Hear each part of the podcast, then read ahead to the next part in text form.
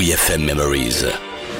Les archives de la radio du rock. Dans WeFM Memories, on flirte avec le Nirvana grâce à Muse. C'est presque THE session acoustique historique. Juin 1999, avant même la sortie du premier album et sans même une maison de disques française, WeFM a fait découvrir ce trio encore totalement inconnu et on n'en est pas peu fiers.